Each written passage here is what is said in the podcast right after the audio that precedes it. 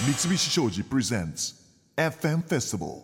2011未来授業。明日の日本人たち。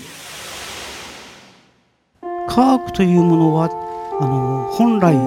中性なものなの。毒でもあるわけでもないしあのあの夢のような技術であるわけもない。それを使うのは人間なの。人間がどういうポリシーを持ってそういう科学的に得られた知識を使うかということだから人間の問題なの。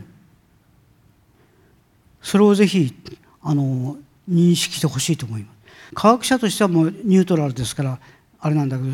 一市民生活者として見た時にこの技術がこういう使われ方をすると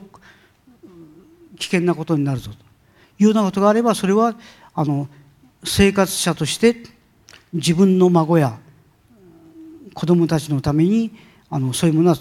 開発しちゃいけない使っちゃいけない封印しなきゃいけないよということになる。あの自然エネルギーのことを話しますが特に私がやってる風力エネルギーについて考えてあやりますで風力エネルギーっていうのはもうずっとずっと昔からあって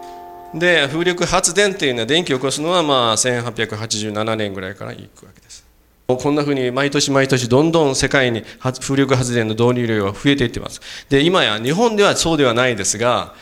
世界では風力産業は今や自動車産業に次ぐ産業へもう第二の産業ぐらいになりつつあります。さて世界の産業革命はこういうふうに第一次はワットの蒸気機関の発明で石炭でしたよね。第二次は石油の発見でフォードの、ね、自動車産業に見られるような機械文明でした。でもこれらは全部地球の資源を収奪する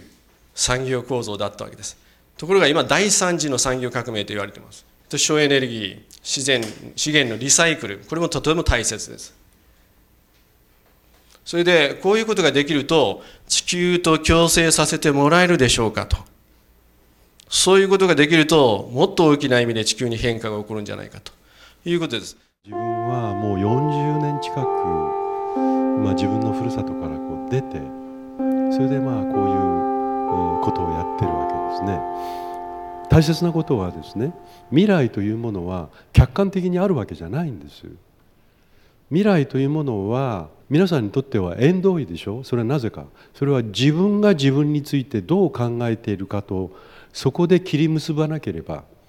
それは単なる一つの客観的な言明ではあっても自分にとって意味を持ちません。自分のことは自分が一番よく分かっているはずです。また自分のことが皆さんは一番まず一番大切でしょ。だから自分についての自己理解これがあって初めて未来というのは見えてくるはずででそのことを大切にしながら皆さんと少しダイアログをしてね話を進めていきたいんですが。今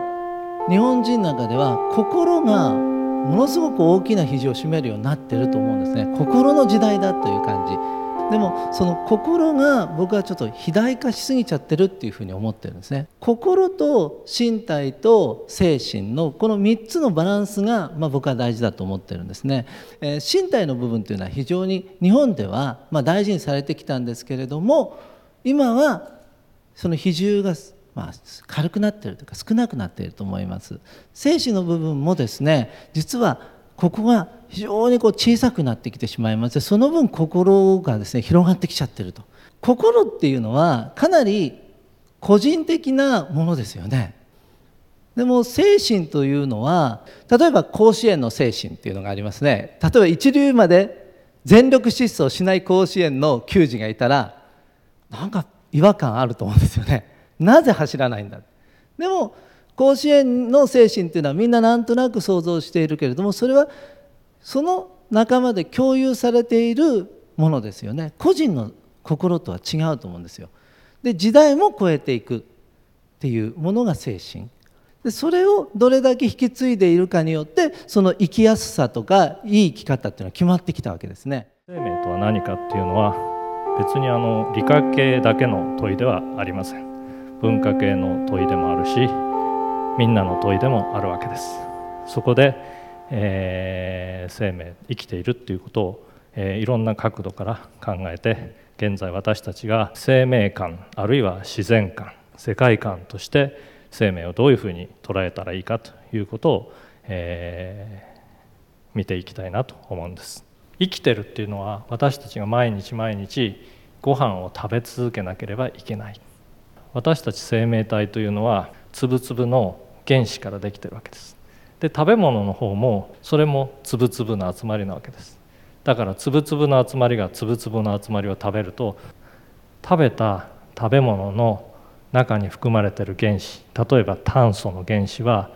ネズミの体の尻尾の先から頭の先までずっと散らばっていって燃やされることなくネズミの体の一部に溶け込んでいってしまったんです。ですからよくあの久しぶりにこう 友達と会って「いや全然変わらないね」なんていうふうに挨拶するけれども本当は皆さんは1年も経つとお変わりありまくりで別人になってるわけ。